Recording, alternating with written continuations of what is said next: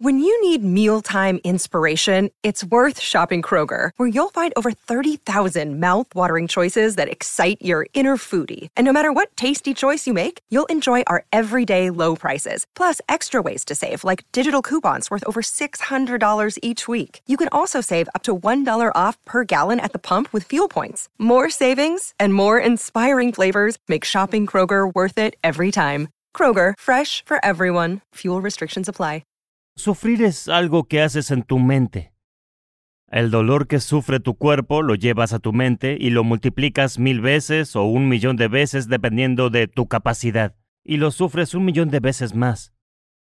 Ahora, muchos humanos son así. Lo que sucedió hace 10 años aún puede sufrirlo. Lo que quizás suceda pasado mañana ya lo están sufriendo no están padeciendo la vida, creen que la están padeciendo, no están padeciendo la vida. Padecen de las dos facultades más increíbles que solo los humanos tienen, los recuerdos vívidos y un increíble sentido de la imaginación.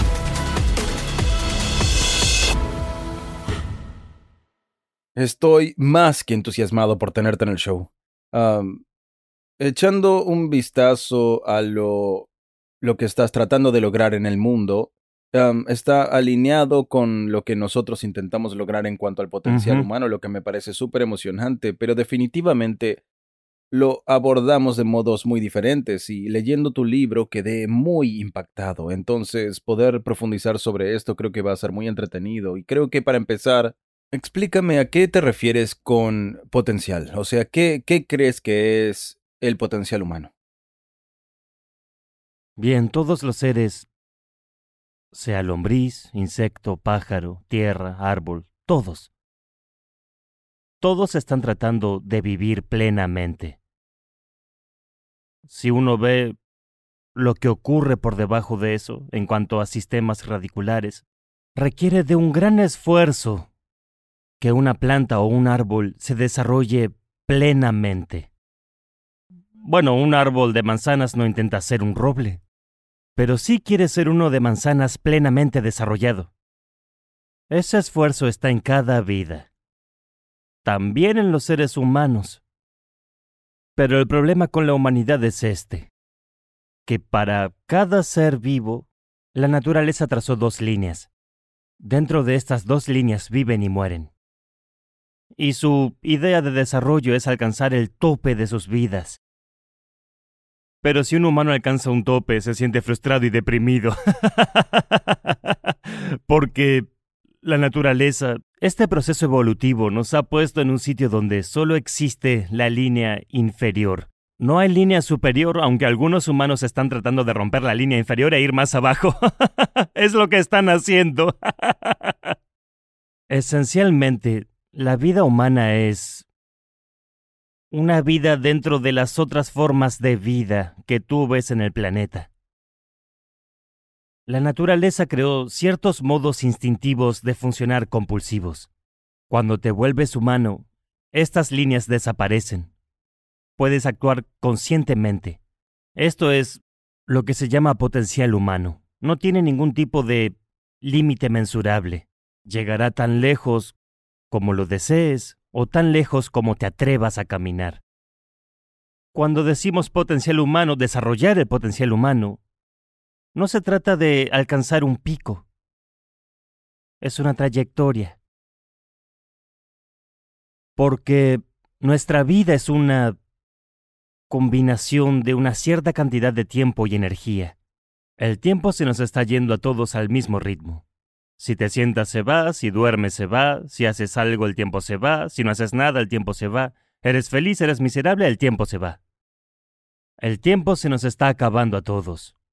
Y solo con la energía podemos hacer cosas distintas. Si llevas tus energías a un cierto nivel de intensidad y posibilidad, lo que alguien hace en 10 años tú lo puedes hacer en uno. Esto es, si vives aquí durante 100 años se siente como en el impacto que creas en la gente. Se siente como si hubieras vivido aquí durante mil años, simplemente porque has administrado tus energías de cierto modo. Para mí, causar impacto como ser humano es cuán consciente te has vuelto. Esto es muy importante. Porque si están en ciclos compulsivos, malgastas tu energía en tantas cosas. Si observas a la gente en un día, digamos, tomemos 24 horas, que la mayoría de la gente por recomendación en América duerme 8 horas. 8 horas significa que un tercio de la vida pasó. Y en los restantes dos tercios deben comer, tienen que, ya sabes, ducharse, baño, esto, aquello. Estas son otras 2, 3 horas que se van. Así literalmente 50% de la vida pasa a diario solo con el simple mantenimiento de esa vida. 50% del tiempo se va en mantenimiento, el restante 50% es lo que tienen. Si observas cada movimiento que realicen con su cuerpo, sus pensamientos, sus emociones, verás que muchos de ellos se dan en ciclos compulsivos. O en otras palabras, si eres un poco sensible a la vida, te darás cuenta que tú eres el mayor problema de tu vida. Y esto es algo que estoy tratando de hacer con la gente, que nunca eres el problema de tu vida. No soy el problema. Mi pensamiento, mis emociones, mi cuerpo no son el problema. Mis pensamientos, emociones, mi energía y mi cuerpo son mis instrumentos funcionales, no son impedimentos en mi vida. Pero diría que para 90% de los humanos, su propio cuerpo las, las compulsiones del cuerpo, las compulsiones de su pensamiento, las compulsiones de sus emociones, los gobiernan la mayoría del tiempo. Entonces, cuando has tenido un problema, bueno, estás en autoayuda. ¿Y cómo comienzas a apartarte de eso? O sea, si estamos trabados en estos patrones compulsivos, uh, ¿cómo uno toma esa conciencia de la que hablas y comienza, no sé si es ir más allá o elevarse? ¿Cómo dejas de estar en ese círculo vicioso? Todos quieren una solución, pero nadie quiere indagar en el problema y ver cuál es la naturaleza del problema que tenemos. el método del problema es así. ¿Por qué somos compulsivos? ¿Qué hay compulsivo en nosotros? Compulsión significa que vamos al mismo sitio una y otra vez, significa que vamos en círculos. La naturaleza de la existencia física en el universo es así. Sea que tomes un átomo, un átomo individual, o el espacio cósmico, todo lo físico se mueve cíclicamente. Los átomos están recorriendo ciclos, el sistema solar hace lo propio, las galaxias hacen lo propio, nuestros propios cuerpos atraviesan ciclos. De hecho, nacemos debido a los ciclos del cuerpo de nuestra madre. Por eso nacemos. Así toda la naturaleza física nace de movimientos cíclicos. Eso es la compulsividad. No malinterpretemos compulsividad como algo malo, es la base de tu existencia. Es una buena plataforma, pero tú debes pararte en la plataforma y actuar. Ahora la plataforma eres tú, y alguien más bailará sobre ti. Interesante. Entonces, ah, lo mío es, y parte de lo que me motiva es ser, ah, ser capaz de alcanzar tu meta, que de seguro... Eh, ¿Cuál es tu meta? Bueno, para mí, yo estoy interesado en realmente desarrollar mi potencial, transformar mi habilidad de hacer algo en algo verdadero. El ejemplo más fácil que le doy a la gente es... ¿Qué significa el impacto para ti? ¿Dejar una huella? no, no es eso. Yo tengo un tipo muy específico de impacto que intento causar, que es ayudar a la gente a activar su potencial. Creo que mucha gente ah, es capaz de cosas extraordinarias y creo que cuando hablas de alegría, creo que una de las cosas que es fundamental para la alegría es el crecimiento. Entonces, acercar a la gente a un camino. ¿Por qué lo ves así? ¿Por qué crecer es la base para la alegría? La alegría es la base del crecimiento, ¿cierto? Probablemente, sí, pero no tengo conocimiento de qué vino primero, qué es exactamente por qué estás No, no, hay evidencia médica y científica sustancial que prueba que solo cuando tienes una experiencia agradable, tu cuerpo y cerebro trabajan al máximo, eso es indiscutible, existe suficiente evidencia para probarlo. Entonces, aquel impacto o éxito o alcanzar metas o crecer o como sea que lo llames, en un nivel en el mundo físico se trata de cuán bien aprovechas tu proceso fisiológico y psicológico, ¿cierto? Que tu cuerpo y mente trabajen en tu contra o a tu favor, hay una gran diferencia. Entonces hay evidencia suficiente que prueba que solo cuando experimentas niveles de placer esto se da mejor. Obviamente, primero alegría, luego crecer. Si estás constantemente alegre y no le temes a sufrir, porque comprendes que toda experiencia humana viene del interior y que has logrado crear el tipo de experiencia que deseas, el crecimiento es posible y brutal. Si tú tienes temor a caerte y sufrir, no llegarás muy alto, ¿cierto? ¿Y cómo trabajas en eso? ¿Cómo ayudas a la gente en ese camino? Hay varias maneras. Uno de los modos más simples de verlo es que toda experiencia humana tiene su base química. Ahora digamos que estás alegre. Si observas tu química será de un cierto modo. Digamos que estás deprimido. Si chequeamos tu química será de un modo completamente distinto. Tenemos una tecnología que con la cual creas una química de dicha. Así, mi química es dicha. No importa lo que suceda. El drama a mi alrededor se da de diferentes modos, pero ese es un privilegio que me reservé para mí. Sentirme alegre o triste, estar en paz o perturbado. Estos privilegios no se los he dado a nadie más, me los reservé. Creo que todo ser humano debería hacerlo, que los privilegios de la naturaleza de tu experiencia estén en tus manos. Porque cuando tratas de actuar en el mundo, existen muchas fuerzas, y éstas no siempre cooperarán. A veces cooperarán, muchas veces no cooperarán, otras veces irán en tu contra. Esta es la naturaleza del mundo, así es como debe ser. El mundo nunca será todo a tu modo. Y me alegra que así sea, porque si todo fuera a tu modo, ¿a dónde voy? me alegra que no sea todo a tu modo. Un poco a mi modo, un poco al tuyo, un poco al modo de alguien más. Así es como el mundo debe ser. Es muy interesante. ¿Hay algún modo de evitar caer en esas trampas? Digo, sé que tú has tomado varios ah, enfoques muy diferentes, al menos desde el punto de vista americano, para criar a tu hija sin querer que, sin querer inculcarle muchas enseñanzas. es para evitar el dogma, es para evitar cerrar puertas, ¿por qué crees que sabes algo? O sea, como si fuéramos a tener hijos y criarlos de un modo que les evite caer en esas trampas, ¿qué hay que hacer? ¿Cuántos padres se atreverían a alentar a sus hijos a no identificarse con los padres, a no identificarse con esa religión que practican y a no identificarse con la raza y nacionalidad y otros prejuicios que tienen. Todos creen que estas cosas son sagradas, Mm, ¿cierto? Sí. Estas son las cosas que destruyen el potencial humano. Si quieres transformar a un ser humano, verás este ah, término que me, me hace daño. Cuando dicen, es muy común, solo en América escucho esto, me criaron como lo que sea, católico o baptista o cristiano o musulmano o lo que sea. Me criaron. Los humanos solo crían ganado y ovejas. No se crían seres humanos. Debes cultivar a un ser humano.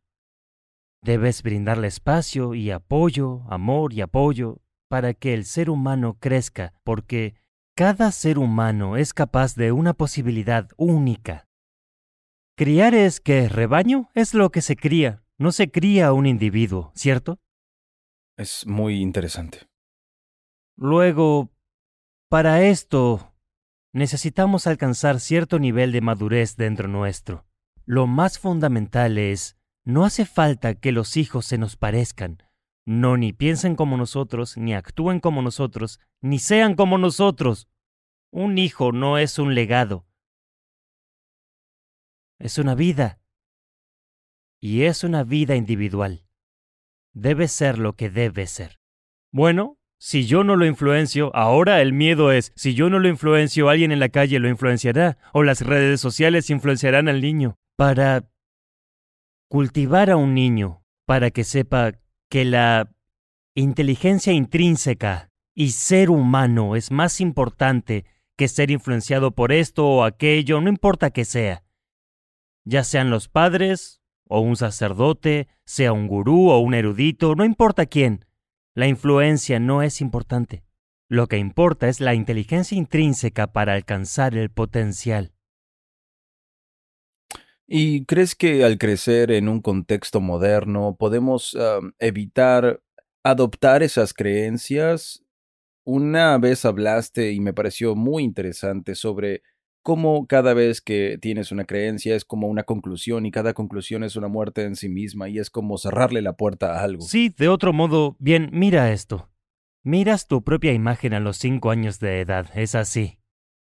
De a poco se transforma en esto. ¿Qué pasa? Te estás muriendo en cuotas. Cuanto más conclusiones sacas, menos vivo te sientes. Es lo que le sucede a la gente. Lo llaman conocimiento. No es conocimiento, son solo conclusiones que tú sacas sobre todo. Así, con toda esta exploración científica, el hecho es que, incluso hoy, no conocemos ni un solo átomo completamente. Sabemos cómo usarlos, sabemos cómo usar todo en este planeta, pero no sabemos un carajo sobre nada. Casi 90% o 99% de un átomo está vacío. No sabemos lo que ese vacío contiene. Casi 99% del cosmos está vacío, no sabemos qué es eso. Y es como si te diera un rompecabezas de un millón de piezas. Pero resulta que en tus manos solo tienes tres piezas. Con esas tres formas una imagen y estás eufórico por haberla formado. Bueno, lo siento. Hay un millón de piezas en esto. ¿Alguien ha unido todas las piezas? No no forman una imagen. Wow. Hablaste de que el único modo de cambiar realmente es ir al interior. Al ver el interior, ir hacia nuestro interior, ¿en qué estamos? ¿En qué estamos trabajando? ¿Conocimiento? ¿Conciencia? O sea, ¿cuál es el... Verás ahora cuáles son los instrumentos de tu experiencia. Sabes que estás aquí solo porque puedes ver, oír, oler, sentir y tocar. Esta es la única manera de saber que estás aquí y ahora. Supón que te duermes. Supón que te duermes. No sabes que estás aquí, ¿cierto? Sí. Tú no lo sabes. Tu corazón late, todo está funcionando, el mundo gira, estamos aquí, pero tú no sabrás que estás aquí, ni sabrás que yo estoy aquí, ni que alguien más lo está, ¿cierto? Sí. Sucede que la vida sigue incluso dentro tuyo solamente que estos cinco órganos sensoriales se apagaron. Y toda tu experiencia de vida está sucediendo porque puedes ver, oír, oler, sentir y tocar. Observemos la naturaleza de los órganos sensoriales. Por naturaleza, captan el exterior, ¿cierto? ¿Puedes voltear tus ojos hacia adentro y verte a ti? No. Entonces te doy otro ejemplo. Seguro. Tu, nuestra nariz se ubica justo encima de la boca. Si no te cepillas los dientes por tres días. Aún si la nariz está aquí, no te dirá que no te los cepillaste. Y todos sabrán que no te los has cepillado, pero tú no lo sabrás. Este es el dilema humano. es muy fácil decir qué le sucede a este tipo, qué le sucede a ella o a ella. Es muy... requiere mucha observación ver qué sucede con algo. Ese nivel de tendencia a observar le falta a mucha gente. Necesitan cultivarlo. Mm. Y es muy tentador al leer tu libro y escuchar tu relato. Es tentador decir, oh, así es como él lo cultivó, ya sea sentarte en un árbol que se mece y hacer meditación en movimiento, ¿Es así como en realidad lo cultivaste o existe algo más? Porque quienes nos miran quieren ser capaces de comenzar a lograr esto y si es tan solo dejar las creencias y el dogma o es darse cuenta de que... Dejar las creencias y el dogma no es tan sencillo. no es sencillo. La gente es lo que es solo por lo que cree y lo que sostiene como tal, porque sin ello no saben a dónde pertenecen. Vivir aquí sin pertenecer a nada, pero aún involucrados con todo, requiere mucho. Muchos pertenecen, pero no se involucran. Es como si pertenecer fuera una póliza de seguro. Solo está allí. Involucrarse implica constantemente involucrarse con quienes te rodean. Requiere estar consciente y activo. Pero te pertenezco. No sé nada, pero ya afirmo que te pertenezco. Estamos casados. Te pertenezco. Legalmente es así. Y no tengo que estar consciente de ti ni debo involucrarme contigo. Igual te pertenezco. Pertenecer es pertenecer, creer o identificarse es simplemente encontrar el modo de dormir por la vida. Se llama dormir. Mm. Al decir, sabes, algunos usan este término con animales. Si dices, hicimos dormir al gato, ¿qué significa eso? ¿De verdad que han matado al gato? Sí. Y yo hablo de dormir en ese sentido. Yo creo en esto, pertenezco a esto, me identifico con esto significa dormir. Es decir, estás parcialmente muerto. Sacaste conclusiones, lo cual se lleva la vida que se crea en ti. Por eso es que la gente anda por ahí como si muriera en cuotas. Sí, y la noción de no saber, la noción de responsabilidad, son dos cosas que son uh, realmente ¿Me poderosas. permites corregir esa Sí, noción? claro. Sí, sí. No saber no es una noción, es un hecho. Ok. No es una noción, realmente no sabes un carajo sobre esta existencia, ¿cierto? Sí. No conocemos siquiera una hoja de césped por completo, no conocemos ningún átomo por completo, no conocemos ni una célula del cuerpo en todo su contexto. Es así, conocemos un poco, podemos manipular pocas cosas, pero no sabemos mucho de eso. Y... es así. Digamos que apagas todas las luces. Si están encendidas, puedes silbar y caminar por donde quieras en este edificio. Apagamos todas las luces y se vuelve tan oscuro que no puedes ver ni tu propia mano así. Así, cada paso que des lo darás en total alerta. ¿Estarás bien despierto o dormido? Bien despierto. Bien despierto. ¿Por qué? Porque no sabes dónde va el próximo paso. Y solo vivir así, si simplemente vives así, naturalmente vas en camino a la iluminación. Todo el mundo asume y cree porque es cómodo. Simplemente creer en algo. La palabra creencia significa que he concre- concretado suposiciones de las cuales no sé nada. ¿Verdad? ¿No es así? Sí.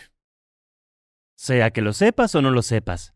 ¿De dónde surge una creencia? Cuando finges conocer lo que no conoces, es una creencia. Pero no puedes creer en algo tú solo. Y necesitas 100 personas alrededor. Por eso siempre los creyentes están en grupo, los buscadores solos.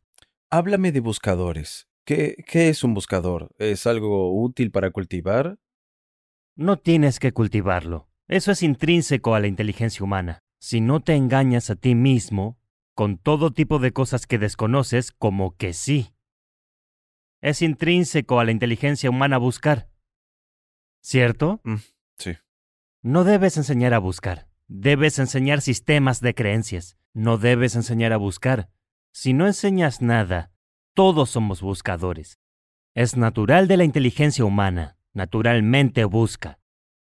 Pero queremos buscar con la comodidad de creer. Queremos estar en el sistema de creencias y luego buscar. Esto es como amarrar tu bote al muelle y luego remar fuerte. Está bien, no está mal porque te da buena práctica, es como estar en la cinta. Mucha gente está en la cinta porque no está caminando o corriendo para ir a algún sitio. Solo tratan de tonificar sus músculos. Está muy bien. Y si eso desean, está bien. Pero si quieren ir a algún sitio, no puedes amarrar tu bote y luego remar, ¿cierto? Si solo lo dejas ir, aunque no remes, se irá. ¿Qué le dices a la gente sobre la responsabilidad? Es solo tu habilidad de responder. Tienes que tomar la decisión. ¿Quieres conservar la habilidad de responder ante cada situación que pueda surgir o no surgir en tu vida? ¿O quieres resignar tu habilidad de responder? Esto es algo sobre lo que todos debemos decidir. ¿Tú tienes prácticas para mantenerte tan abierto y alegre? La vida. Eso es todo. ¿Qué más? La vida es apertura, que se cierra, ¿cierto? Eso es un cierre. Vivir es una posibilidad. Si tú estás vivo, todo es apertura.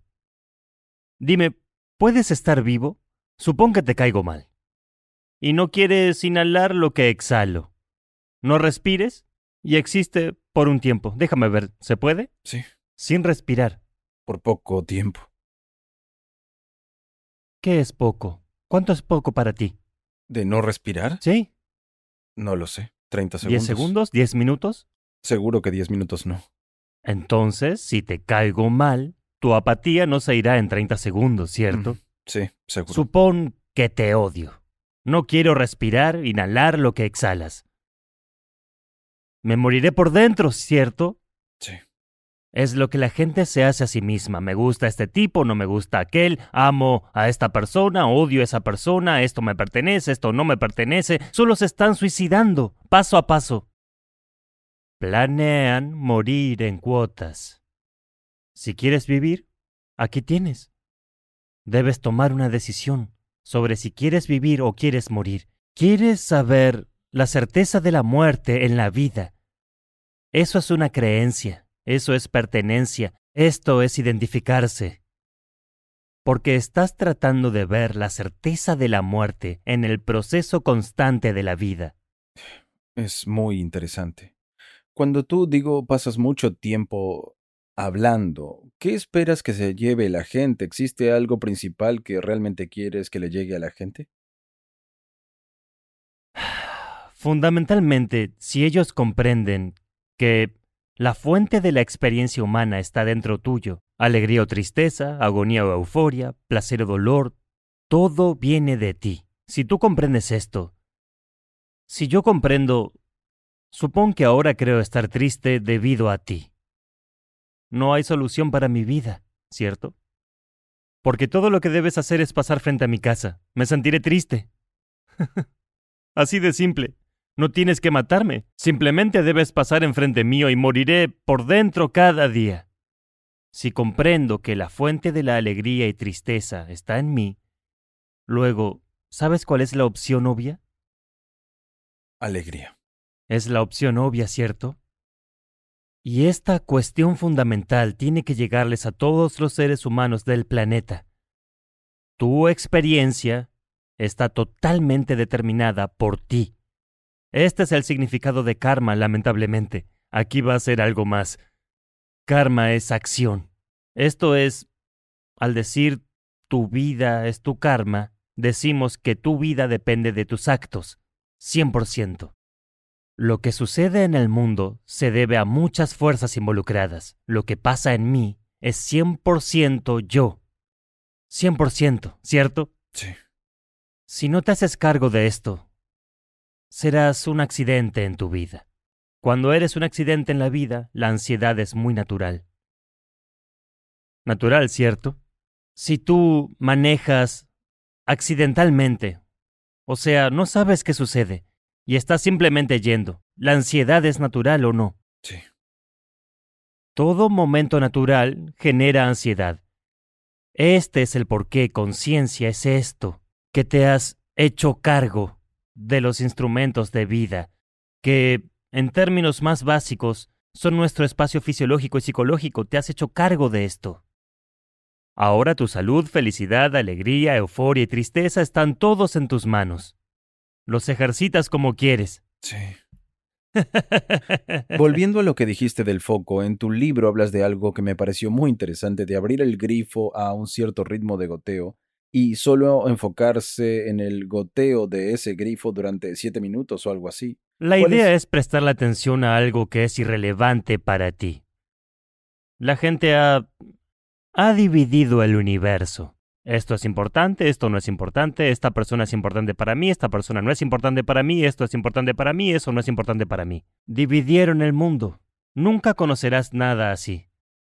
Foco indiscriminado, atención indiscriminada. Yo no te presto atención porque tú tienes una cobra en el pecho. ¿Está bien? No importa con quién hable, con quién estoy, yo soy igual. Indiscriminado. Solo si tu atención e intervención son indiscriminadas, es que el universo se abre para ti.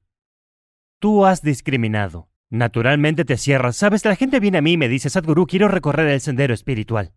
Yo digo, ok. Quédate aquí tres días. Veremos qué hacer. Dicen, no, Sadhguru, pasado mañana cumpleaños mi prima, debo irme. Oh, ¿quieres iluminarte? Y también ir al cumpleaños de tu prima. Muy bien. Tenemos un día y medio. Harás una cosa, harás esto, esto y esto. Dicen Sadhguru, a mí no me gusta esto. Muy bien, les doy un pequeño trozo de papel y digo, ok, escribe cosas que te gusten y solo haremos eso. Tú no lo creerías, en todo este universo a muchos les gustan solo tres o cuatro cosas. Cuando tu cabeza está tan congestionada que te gustan solo tres o cuatro personas o tres o cuatro cosas de tu vida, ¿cómo quieres abrirte a la existencia? Porque la vida sucede debido a su apertura. Hay una diferencia fundamental entre qué es la vida y qué la muerte. La gente piensa que solo respirar está bien en un punto, eso también es apertura, sea que permites que suceda o que no permites que suceda.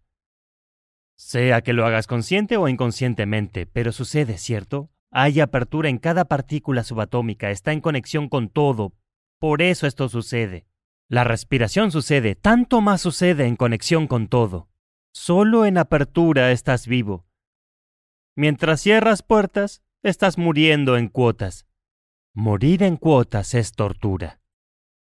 Verás, la vida es fantástica si estás vivo y completamente vivo. Si estás muerto, está bien, al menos los vecinos quizás lo piensen. Tal vez suene muy... no muy compasivo, pero digo que todos morimos. Tú y yo moriremos, ¿verdad? Si estás muerto, el juego se acabó. Pero si estás medio muerto, oh, eso es una tortura interminable. Cuando eres torturado, seguro lo compartes con todos los demás. Háblame sobre tu accidente en moto y que te tuvieran que coser el gemelo, lo cual fue sin anestesia. ¿Cómo es posible? Ya no soy así de joven. Hoy aceptaría la anestesia. Eran épocas salvajes. Pero la noción de la diferencia entre dolor y sufrimiento me pareció muy útil. El dolor es fisiológico. Si el dolor no existiera, la mayoría no sabría cómo protegerse a sí mismos. Porque el mar no siente dolor, mira lo que ustedes le han hecho. ¿Cierto? ¿Ves? No hay dolor en esto. Es por eso que tú te lo quitas. Si no hubiera dolor en tu nariz, quizás te lo hubieras quitado. Claro. Debido a varias ventajas, inhalarás casi 22% de oxígeno extra solo con remover este aparato.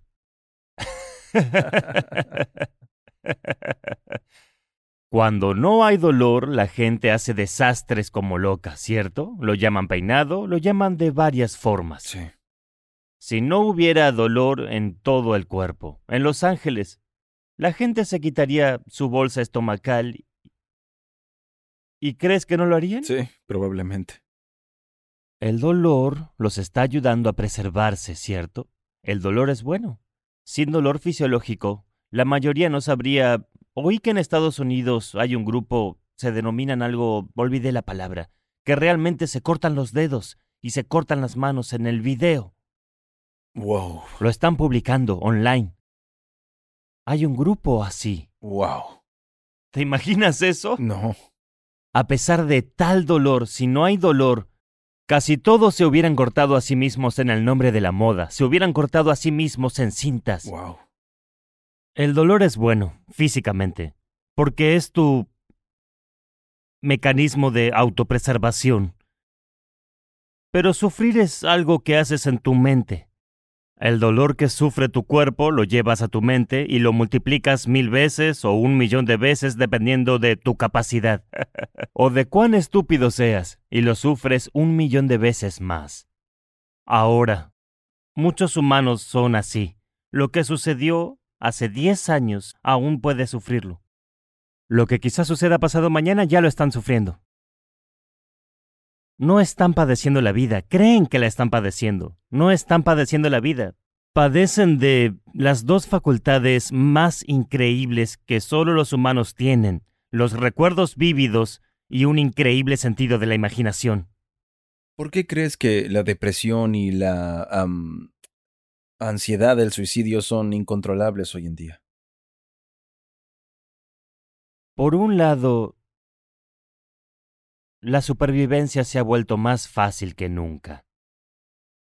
Créeme, en la mañana, si necesitas un balde lleno de agua, tuvieras que caminar una milla hasta el río para un balde de agua, y tu familia necesitara 25 baldes de agua. No tendrías tiempo de arruinarte. Ahora tienes mucho tiempo de arruinarte porque nuestra supervivencia está mejor organizada que nunca. Por otro lado, muchos seres humanos no saben cómo manejar su bioquímica sin actividad física. He visto un montón de gente, particularmente adolescentes, niños y niñas entre 12 y 16 años, acercarse a mí con graves problemas de violencia en su interior. Si los dejas así, tal vez se suiciden o maten a alguien. Están en ese tipo de estado. Varios han intentado incluso matar a sus padres, ¿sabes? Esto pasa en todo el mundo. Y en 2017, cuando me enteré de que en India, que no es tan suicida en ese sentido porque hay un gran apoyo familiar y cosas así, a pesar de ello, en 2017, 18.600 niños menores de 18 años se han suicidado, de los cuales 7.200 no alcanzan 15 años de edad niños de 12, 13, 14 años que deben estar saliendo a la vida, no deseando quitarse la vida. ¿Por qué? Obviamente estamos haciendo algo fundamentalmente mal con la sociedad, ¿cierto? Sí. Nuestras metas e ideas estúpidas de qué es el éxito los enloquece. ¿Por qué estamos tratando a los niños como caballos de carrera? Muy interesante. Y cuando dices eso, ¿es algo que nos, nos representa, que nos volvemos algo estupendo o en qué modo son como caballos de carrera? Cuando ves la vida como una carrera, si estás en una carrera, ¿cuál es la meta? Alcanzar la línea de llegada rápido, ¿cierto? Mm, sí, ¿Cuál es la línea de llegada de tu vida? la muerte. Ahí lo tienes. Tal vez no sea un proceso consciente, pero tu vida interior lo entiende de ese modo. Cuando debes comprender esto, seas consciente, consciente de eso o no, cualquier ser humano. Ahora, si tú te deprimes, debes entender que envías un mensaje a cada célula del cuerpo de que no quieres vivir. Quizás no lo has articulado en tu cabeza aún, pero cuando te deprimes, sientes que de golpe tu cuerpo está pesado y como si no quisiera levantarse de la silla. ¿Has visto eso? Sí. Cuando estás feliz, deseas brincar por doquier y hacer de todo hasta doblarte hacia atrás. Esto sucede porque el mensaje llegó a cada célula del cuerpo, este tipo quiere morir. Todas están pensando, ok, ¿cómo podemos ayudarlo? Pero para entonces te recuperas. Y quieres morir, quieres vivir, quieres morir, quieres vivir. El cuerpo se confunde. Porque debes comprender que es un cuerpo muy inteligente Está siguiendo tus instrucciones. Cada célula del cuerpo tiene una enorme memoria e inteligencia.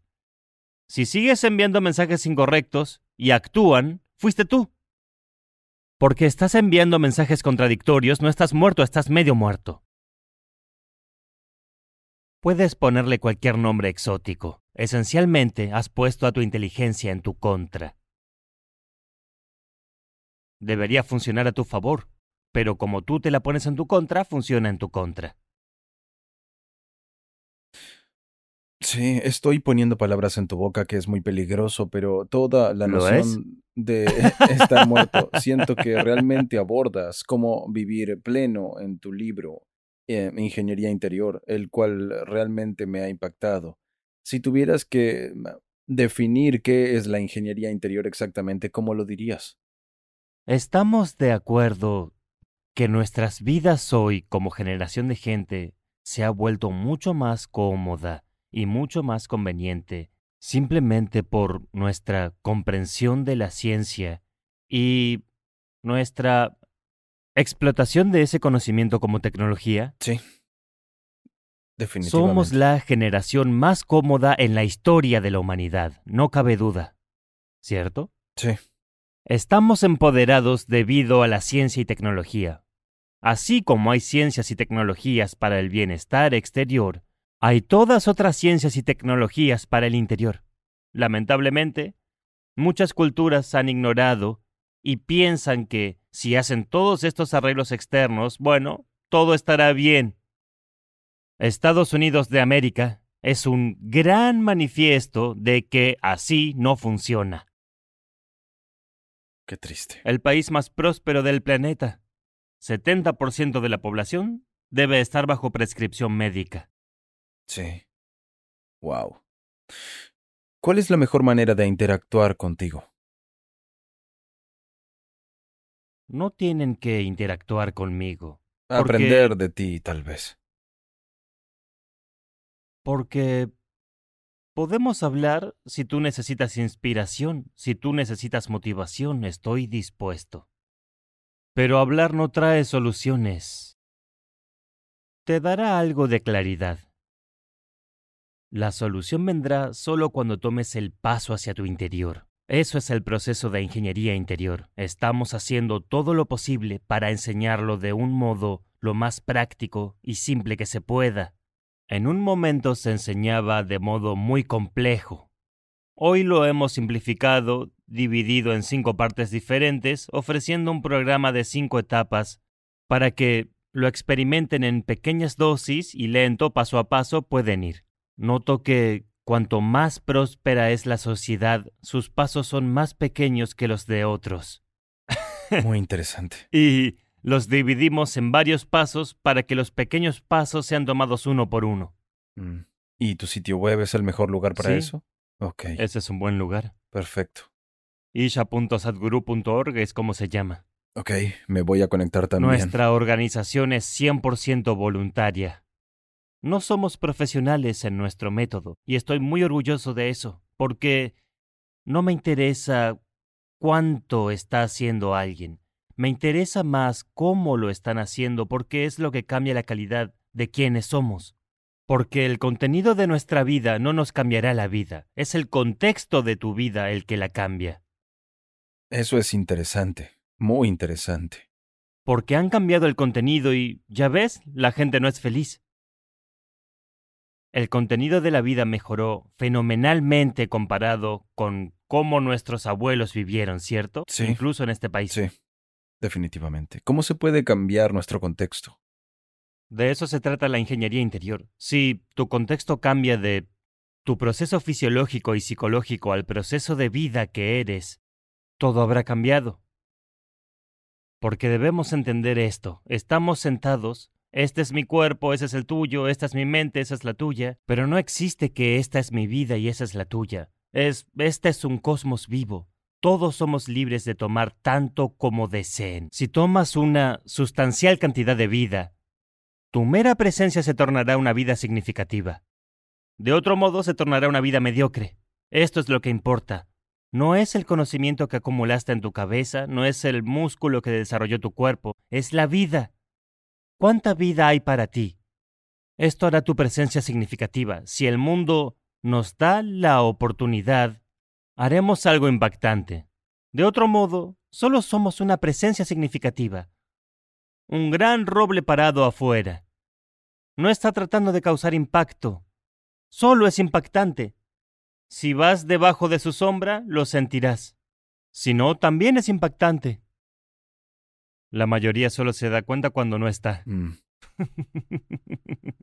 ¿Cuál es el impacto que quieres tener en el mundo?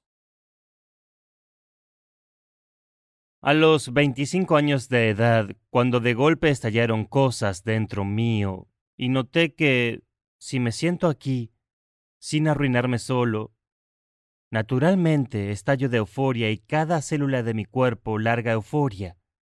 Primero pensé, me estoy volviendo loco.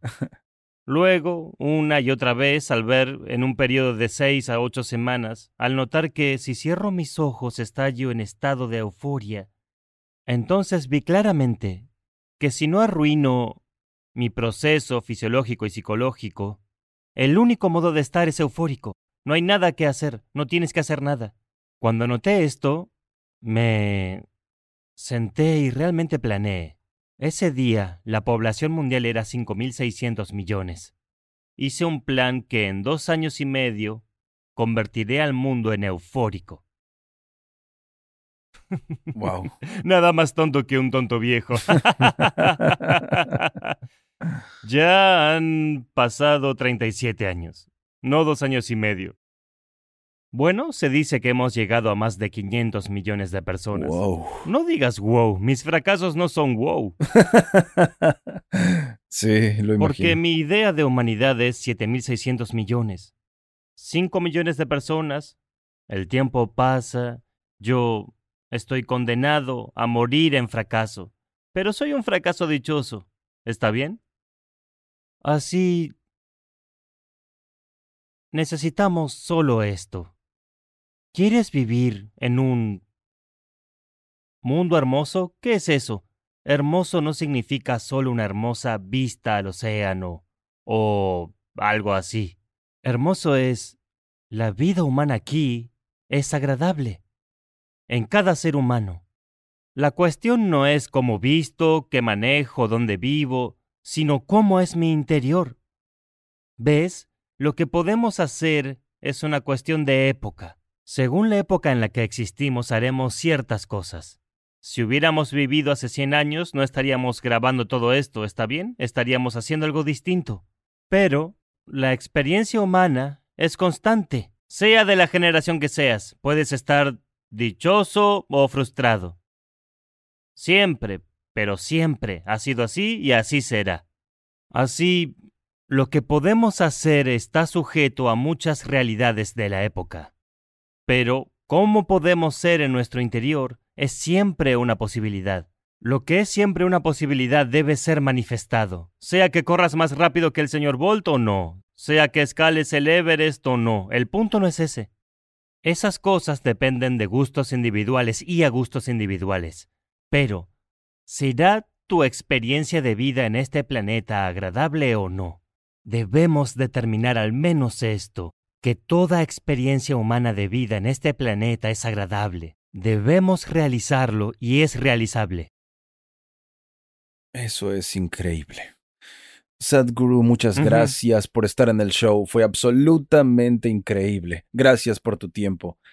Gente, no puedo recomendar este libro lo suficiente. Véanlo. Ingeniería Interior es fenomenal. Si todavía no lo has hecho, asegúrate de suscribirte y hasta la próxima, amigos. Sean legendarios. Cuídense. Muchas gracias nuevamente, wow, fue realmente asombroso.